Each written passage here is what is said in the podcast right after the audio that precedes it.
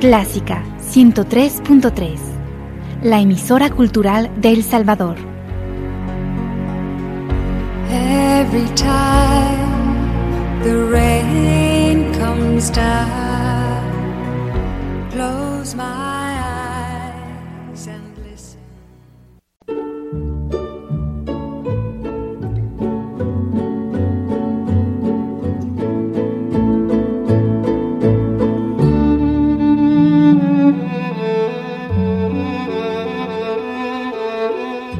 Usted sintoniza Clásica 103.3.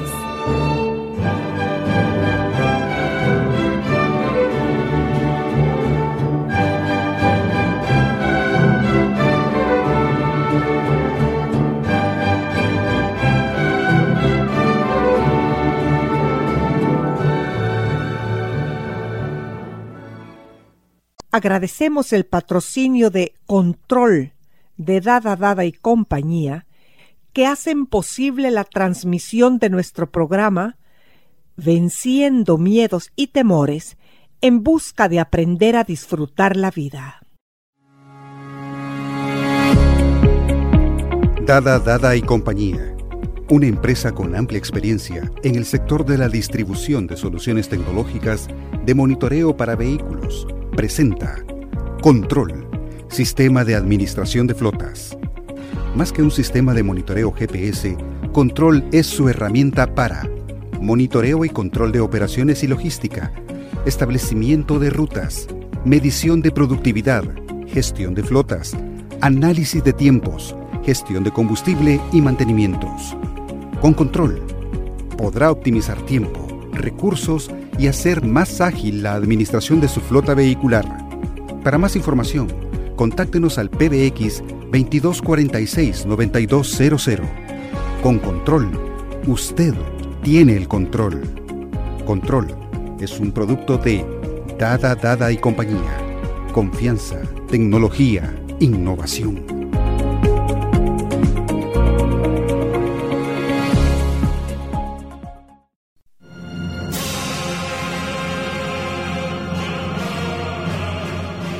Gotitas de lluvia estos días y gotitas de conocimiento que vamos asimilando en este programa, conociendo el mundo de la psicología. Y en estos últimos programas, el de la neurociencia, íntimamente ligada al anterior. Gracias a ti, amigo, gracias a ti, amiga, por acompañarnos. Licenciada Valiente, el equipo que hacemos posible este programa, te da la bienvenida. Gracias. Eres muy amable por recibirme de esta manera tan calurosa. Muchas gracias a ti. Por favor, explícanos el tema que vamos a tratar este día. Supongo que vamos a seguir hablando sobre la neurociencia. Así es. Vamos a seguir hablando sobre la neurociencia y sobre todo nos interesa enfocarnos en entender que los pensamientos tienen realmente una fisiología, existen fisiológicamente dentro del cerebro y cómo funcionan, cómo esa química, esa, es, esa ese funcionamiento eléctrico, químico de los pensamientos cuando se accionan, ¿verdad? Y cómo estos crean las emociones y como consecuencia toda una serie de reacciones en el cuerpo.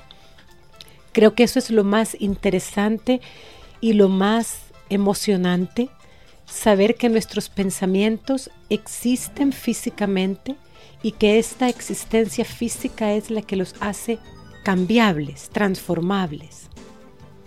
Sí, porque siempre se ha hablado mente sana, en cuerpo sano, pero nunca había yo comprendido o sabido que el funcionamiento de estas neuronas y de estos neurotransmisores en la forma que tú lo has explicado, que tienen una forma física, cuál es la forma física, que son transformables, etcétera, etcétera. Así es, fíjate. Esto pues nos, nos da cada vez más muestras de que nosotros tenemos el poder, tenemos la capacidad para generar cambios saludables, ¿verdad? En nosotros mismos, en nuestra mente. Y vamos a hablar, fíjate, sobre los eh, precisamente esos estados de alerta mentales que generalmente hemos escuchado hablar de lo que es el estrés, ¿verdad? Y hablamos de que el estrés debe ser controlado, hay tantas formas de controlarlo, tantos consejos, indicaciones que nos hablan sobre el manejo del estrés. Pero hay estados de alerta saludables y estados que no lo son, ¿verdad? Y lo mencionábamos en el programa anterior. Hay niveles de estrés, pero hay un estado como un primer estadio, un primer nivel, que es un estado de alerta saludable, que es el que debemos mantener, versus, fíjate, los bloqueos debidos a estados de alerta controlados por el miedo. Eso es lo que tenemos que buscar equilibrar, ¿verdad? Cada uno de nosotros. Mantener estados saludables de alerta significa que estamos listos para la acción, que no somos seres pasivos, seres adormilados, seres que no pueden intervenir en su vida y en su, en su mundo interior. Queremos entonces con esto hacer ver a las personas que tenemos la capacidad de mantenernos en ese estado de alerta, podríamos decir bajos niveles de alerta, cuando no se ha encendido la luz roja, ¿verdad? De la amenaza ya que pasa a, a, que el cuerpo suelte demasiadas sustancias tóxicas, pero mantenernos en este estado saludable, necesario, habíamos dicho, nos hace personas más inteligentes, más despiertas, mantenemos estados conscientes que nos permiten intervenir de una manera más inteligente y más creativa en resolver nuestras dificultades y en manejar nuestra vida en general. Entonces tenemos que ver esto, fíjate, cuando estoy en ese estado saludable y cuando ya mis estados de alerta se han disparado a tal punto que estoy bloqueado, estoy paralizado por el miedo. O sea que una cosa es el estado de alerta y otra cosa el estado defensivo, porque en el estado defensivo has de disparar mucho, mucho más químicos. Fíjate que ambos son estados de, de defensa del cuerpo, del cerebro, ¿verdad? De todo lo que es nuestro ser, porque sí necesitamos estar en un cierto estado de, eh, de ser capaces de intervenir cuando es necesario para evitar un daño o para hacer que una situación mejore, para buscar mejores resultados. Creo que tiene que ver con ese motor, fíjate, interno que todos tenemos, que nos impulsa a caminar hacia adelante, a avanzar, a tener metas y a buscar alcanzarlas. Si no tuviéramos este estado de protección en un nivel óptimo, entonces no tendríamos deseo ni aspiración de alcanzar metas, no tendríamos deseo de progresar en la vida, de avanzar. Seríamos seres demasiado quietos, ¿verdad? Abandonados a estados demasiado pasivos, en donde ya no hay intervención de nada en la vida. El ser está como abandonado en la vida, ¿verdad? Estos son los estados, fíjate, depresivos, las depresiones mayores ya llegas a un estado de abandono, ya no me interesa, ya no lucho, ya no, ya no quiero, ya no deseo.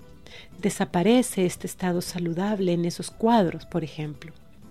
Pero ¿cómo le llamarías tú a un estado en el que nos encontramos cuando tenemos, por ejemplo, un accidente inminente cerca de nosotros, un accidente automovilístico. Esto es distinto que el estado de alerta. Ah, claro. Aquí tus alertas mentales se disparan, ¿verdad? A niveles mayores de estrés, que puede ser un, un, estado de un nivel 3 de estrés, es decir, un estado muy elevado, porque estás frente a la percepción inminente de un peligro real, de daño a tu integridad física. Pero hay gente, Fabiola, que vive en un estado de estrés, estrés todo el tiempo. Así es. Eso es lo que da lugar, fíjate, a bloqueo, ¿verdad? Una persona que vive todo el tiempo como si estuviera frente a un accidente automovilístico las 24 horas del día, todos los días de la semana, imagínate eso a lo largo de años, realmente te produce a nivel cerebral un bloqueo una paralización. porque el cerebro no puede contener esos estados de forma permanente. Son estados puntuales, ¿verdad? El cerebro sí está capacitado para que en momentos puntuales a lo largo de tu vida, tu cerebro tenga esa subida de adrenalina, y de noradrenalina, de cortisol, de todas las hormonas que te preparan para la defensa o para la huida. Pero son momentos muy puntuales como eso que tú has dicho, un accidente automovilístico, un asalto, una situación real donde estás frente a un peligro que amenaza tu integridad física y psicológica y tu, instinto, ¿verdad? De autoprotección, de autoconservación, te hace actuar porque yo sé que existen estados de miedo y estados de pánico, lo que se llaman los ataques de pánico, pero es posible que los ataques de pánico se generalicen así como se generaliza el miedo.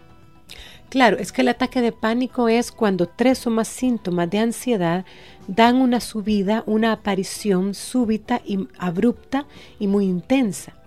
Entonces las sensaciones físicas son tan molestas, son tan incómodas, que cuando la persona no sabe lo que tiene, piensa que se está muriendo, o que se va a volver loco, o que ese estado no va a terminar nunca. Pero en realidad es una forma en la que se manifiesta la ansiedad intensa, ¿verdad? Y se manifiesta así, de forma abrupta, con tres o más síntomas físicos del miedo. Sí, a mí lo que me preocupa es cuando esto se hace generalizado. Así es. Cuando el estado de ansiedad extrema se generaliza. Entonces yo conozco casos que la gente tiene que ser hospitalizada. Porque llega un momento en el que colapsan, ¿verdad? Están exhaustos. de estar en este estado. Yo lo traigo a referencia, perdón, yo lo traigo a referencia porque tú decís el, el, delicado equilibrio de mantenernos ni dormidos, sino que en un estado de cierta alerta. Así es, ni dormidos ni en un estado de pánico permanente, ¿verdad? Así es. Fíjate que hay organizaciones hoy en día que se dedican a la investigación de todo lo que son los efectos de las emociones, tanto positivas como negativas, en el cuerpo y en la calidad de vida. Y han descubierto lo que se llama el síndrome ocupado y con prisa. Y este síndrome crea emociones tóxicas que rompen el ritmo que necesitamos tener entre nuestro sistema simpático, que es el sistema activador, y el sistema parasimpático, que es el sistema tranquilizador. Entonces, este síndrome de vivir ocupado y con prisa rompe, fíjate, este equilibrio natural entonces empezamos a tener el sistema simpático, el sistema activador disparado demasiado tiempo, la mayor parte del tiempo. Y aquí empieza, ¿verdad? Tanto a nivel del sistema nervioso central como a nivel del cuerpo a, a enfermar. La persona empieza realmente a enfermar. Entonces tenemos que buscar, fíjate, generar estos, estos estados de equilibrio para mantener un ritmo saludable entre nuestro sistema que se activa, ¿verdad? Que nos avisa del peligro y el sistema que nos tranquiliza porque nos dice no hay peligro inminente, podemos estar más tranquilos. Entonces, si logramos generar un flujo de pensamientos saludables, vamos a, restablecer el equilibrio entre estos dos sistemas, ¿verdad? El tranquilizador y el sistema activador. Y fíjate que aquí intervienen en esto tres sistemas que son muy afectados por los estados de estrés elevados, descontrolados, y es el corazón, el sistema inmunológico y el sistema digestivo. Hay investigaciones, fíjate qué interesante esto, es, es, muy apasionante darnos cuenta de cómo está todo conectado en nuestro cuerpo, que el corazón, fíjate, está directamente afectado por lo que creemos y por lo que sentimos. Se ha descubierto, la neurociencia ha descubierto que en el corazón hay otro cerebro. Y se ha demostrado, fíjate, que en el corazón hay neuronas iguales a las que hay en el sistema nervioso central. En nuestro cerebro hay neuronas similares a las que hay en el corazón. Y neurotransmisores. Exacto. Entonces quiere decir que nuestro corazón no solo está para una función fisiológica, sino que piensa. Exacto. El corazón piensa, el corazón siente. Interviene, fíjate, en nuestros pensamientos y en nuestro comportamiento porque mantiene una línea de comunicación con el cerebro. Cuando no sabemos esto, no podemos entonces intervenir en esto directamente, ¿verdad? Pero cuando lo sabemos podemos hacerlo. Sí, porque nosotros vemos el corazón como un órgano encargado de bombear la sangre al organismo. Así es, como de mantenerte vivo físicamente. Así es. Pero cumple mucho más que eso, ¿verdad? Es algo que está ahí, que tiene neuronas, las mismas que hay en el cerebro y que se comunica con el cerebro y que interviene en el control de los pensamientos y de los comportamientos. Entonces tiene que estar íntimamente ligado cerebro, corazón y dijiste también el sistema digestivo. Eh, de eso vamos a hablar después. Pero fíjate cómo entonces cuando tú estás en estados de alerta permanente, cuando tú estás percibiendo siempre un peligro, siempre una amenaza, tu corazón está sufriendo eso. Porque le estás diciendo que se acelere, que se sobreactive, que responda a esa percepción constante de amenaza que tú estás teniendo.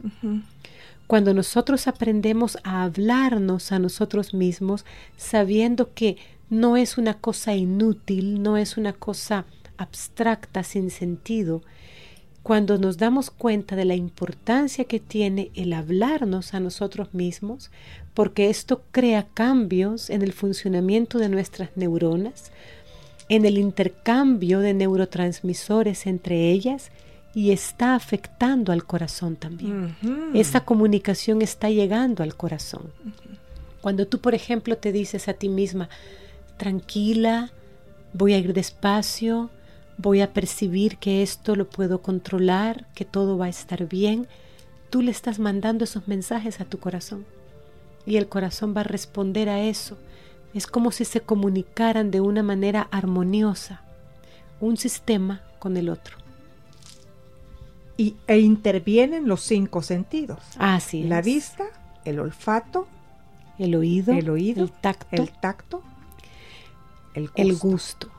Están, ellos son los receptores, ¿verdad? De la información. Para poder mandar esta información. Así es, a tu cerebro y ahí se distribuye y empiezan ahí los circuitos de intercambio, ¿verdad? Y de funcionamiento. Sí, porque se nos dice y se nos repite, tengan cuidado con lo que se ve, las películas que ven, lo que se conversa, etcétera, etcétera.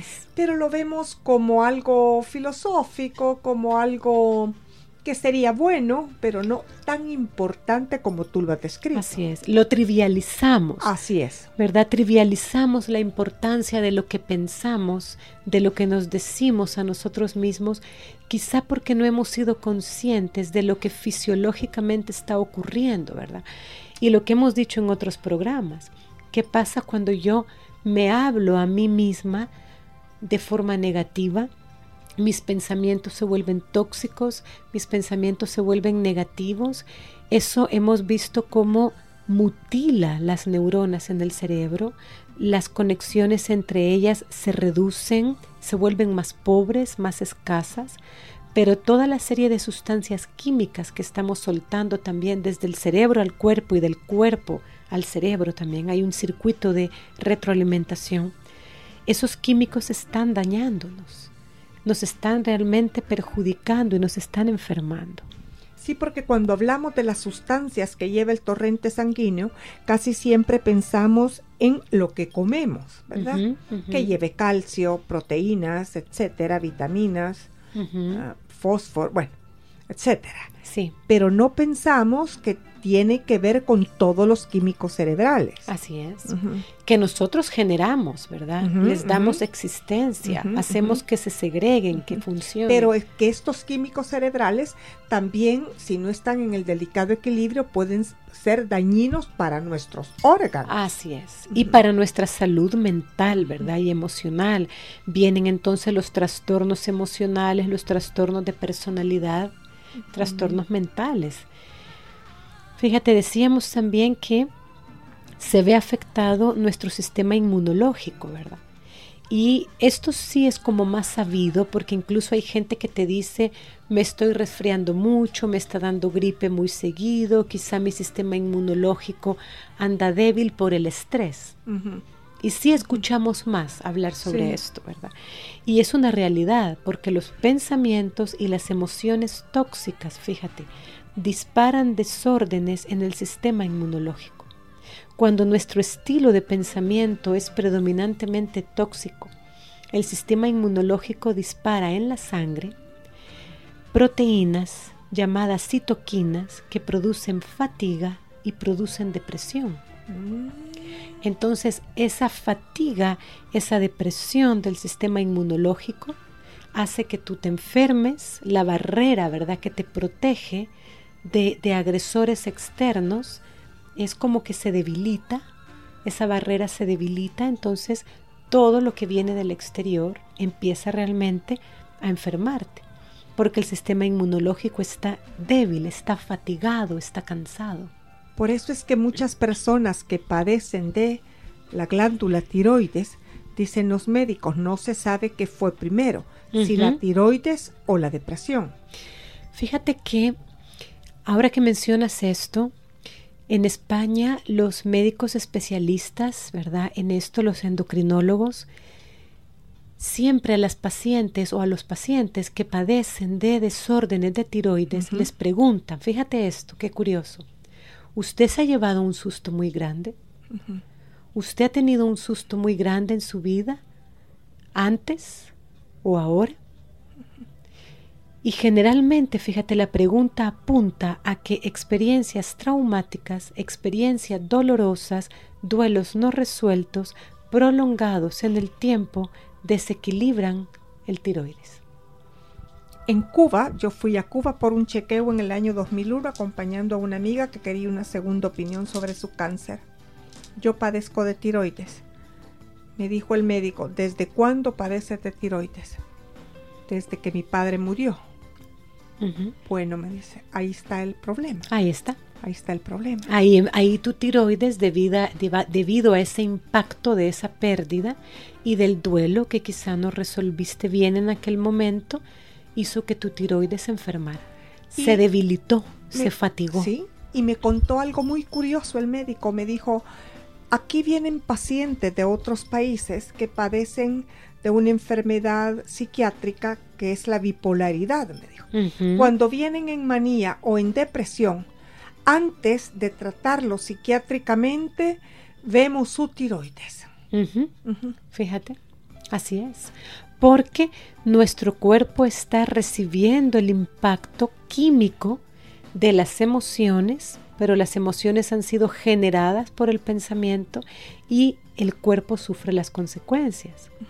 Fíjate cómo el sistema inmunológico, cuando está débil, cuando está fatigado, cuando hay una depresión en el sistema inmunológico, este responde destruyendo sus propias células, es decir, las células del cuerpo empiezan a ser destruidas, el tejido sano empieza a ser destruido, ya que el cuerpo no puede distinguir si tus pensamientos y tus emociones son el verdadero enemigo, ¿verdad? Entonces atacan al cuerpo.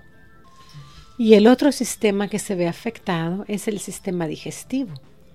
De hecho, fíjate, hay neuronas en nuestro intestino delgado.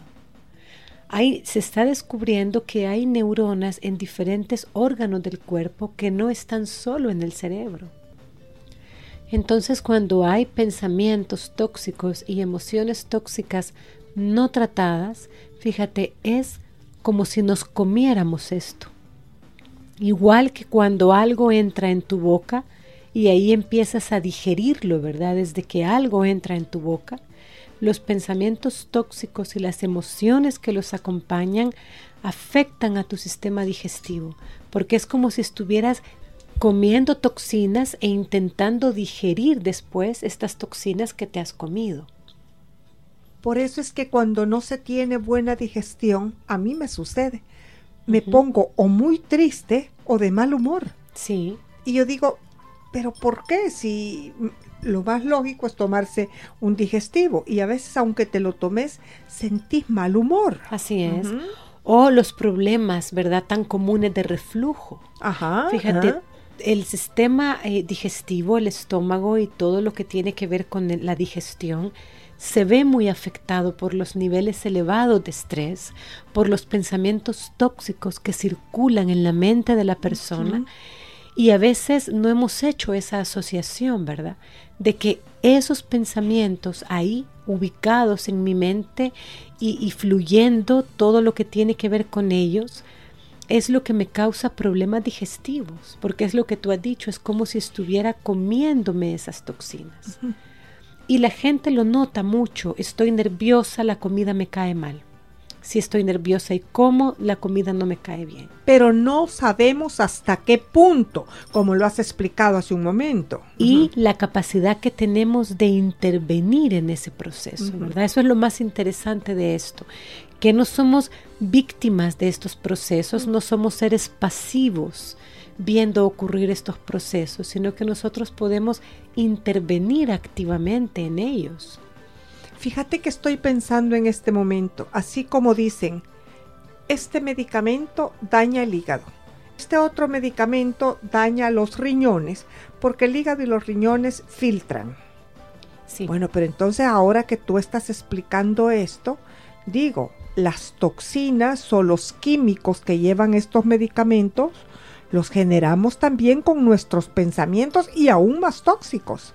así Ujú. es, así Entonces nos estamos dañando todo el organismo Sí, si no aprendemos cómo poder cambiar nuestros pensamientos y nuestros sentimientos. Así es, porque cuando cambia el pensamiento, cambia el sentimiento, cambia la emoción y cambia toda una cadena de actitudes y de comportamientos. Fíjate de cuánto depende de que nosotros escojamos ser desgraciados o ser, ser felices. Así es. Según cómo podamos ir cambiando nuestros pensamientos y nuestras, nuestros sentimientos aún en las adversidades. Así es, fíjate, Ajá, porque Son no, de- técnicas. no depende de tus circunstancias.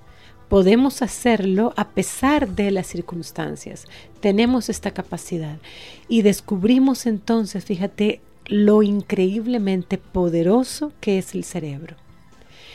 Y que a la vez el cerebro puede ser reprogramado, puede ser reseteado, que es un proceso de reconstrucción. Realmente entramos en procesos de reconstrucción en el cual un pensamiento tóxico puede ser removido y puede ser colocado en su lugar entonces un pensamiento positivo que lo sustituye y a la vez esa emoción tóxica que acompañaba al anterior pensamiento va a ser cambiada y que esto ocurre en los circuitos neuronales del cerebro. Así que nuestro cerebro tiene la capacidad de cambiarse a sí mismo para mejor o para peor. Y fíjate que lo interesante es que sigue el mismo camino. Hay un mismo camino en este funcionamiento tanto para crear pensamientos tóxicos como para crear pensamientos positivos. Es como que siguen el mismo proceso. Están preparados los mismos caminos para lograr lo uno o lo otro. Pero es bien difícil en este mundo actual. A veces estoy viendo unas noticias que de veras es de- difícil de digerirlas. Y después una película sangrienta que me ha- he tenido que apagar el televisor. Esto te está entrando a tu sistema, ¿no? Sí, claro. Por eso tenemos que también escoger, ¿verdad? Saber elegir qué vamos a permitir que entre en nuestro cerebro, con qué lo estamos alimentando. y aprender técnicas, técnicas de, psicología y de esta ciencia para saber cómo podemos ir cambiando nuestros pensamientos. Porque si no conocemos las técnicas, ¿cómo lo hacemos? ¿Cómo puedes jugar tenis si no conoces las técnicas? Y todo empieza, fíjate, por saber y querer hacer algo con eso que sabes. Cuando yo sé algo, ya no estoy en ignorancia, el saber algo me, me coloca en una posición de responsabilidad frente a eso que sé porque me dice que ahora yo puedo hacer algo con eso, que ahora sé que antes no sabía y que entonces mi ignorancia me disculpaba un poco de esa responsabilidad conmigo mismo. Pero que una vez que sabemos somos responsables de crecer, ¿verdad? Lo que decíamos, el organismo mantiene dos estados, el de protección y defensa y el de crecimiento.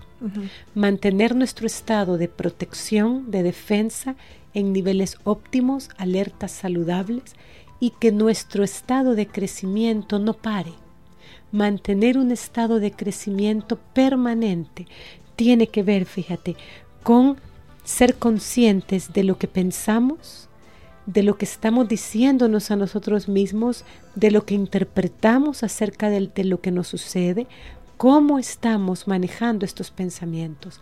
¿Son positivos? ¿Son negativos? y en nosotros está el poder de cambiar unos por otros. Maravilloso, porque hay gente que se complace en el sufrimiento, porque hay teorías que enseñan que el sufrimiento purifica, lo cual yo no lo creo. No. Porque en todas las religiones se habla que Dios lo que quiere es la paz y la, la paz. Y, que tengas una vida plena. Que tengas una vida plena. Pero eso de que el sufrimiento y que estoy sufriendo, pero yo creo que ya se llegan hasta complacer en el sufrimiento. Dios mío. No, eso no es sano, ah. pero sí hay una tendencia quizá a pensar que, que es por tus esfuerzos, que si tú te esfuerzas y permites que el sufrimiento te haga buena, eso te redime, te salva pero realmente Dios es el único que salva. Y nosotros lo que hacemos es que las experiencias dolorosas, las experiencias negativas, adversas en la vida que nos tocan a todos en algún momento, lo que hacemos con ellas es que aprendemos a crecer, que nuestra capacidad de crecer se active y eso nos convierta en mejores personas de lo que éramos antes de vivir esa adversidad. Sí, porque ese eterno sufrimiento de que te hablé antes no te ayuda a crecer, número uno. Y número dos, no puede hacer felices a los demás. Así es. Por lo tanto, es desechable. Así es, es desechable. Fabiola, muchísimas gracias por el aporte que nos has brindado este día. Y usted, amigo y amiga, que ha escuchado estos principios y esta ciencia, manténgase en comunicación para ir extendiendo estos conocimientos. Porque recuerde que tenemos un enemigo que nuestros pasos sigue. Nuestras metas y nuestros logros por él no conseguimos, pero vamos a lograr atraparlo un día y reclamarle su cinismo. Le vamos a destapar la cara y nos vamos a encontrar a nosotros mismos. Hasta el próximo programa, que el Todopoderoso los bendiga.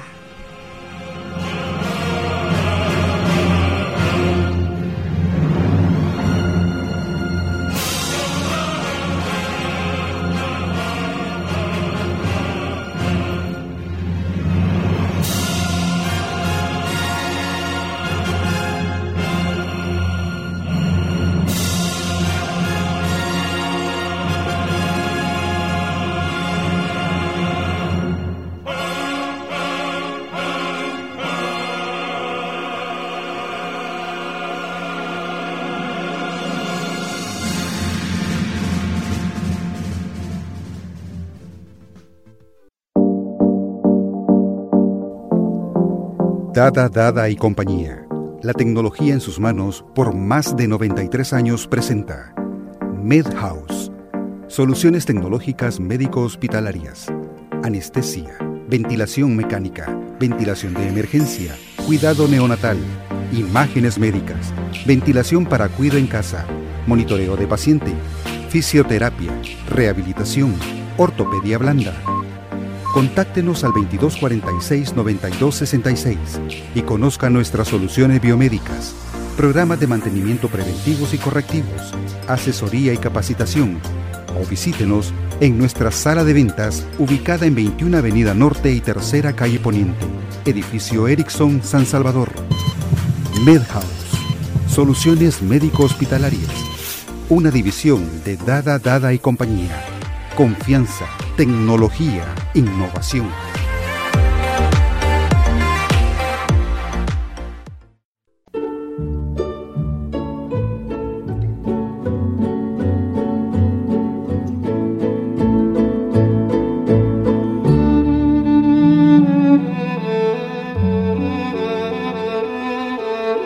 Usted sintoniza Clásica 103.3.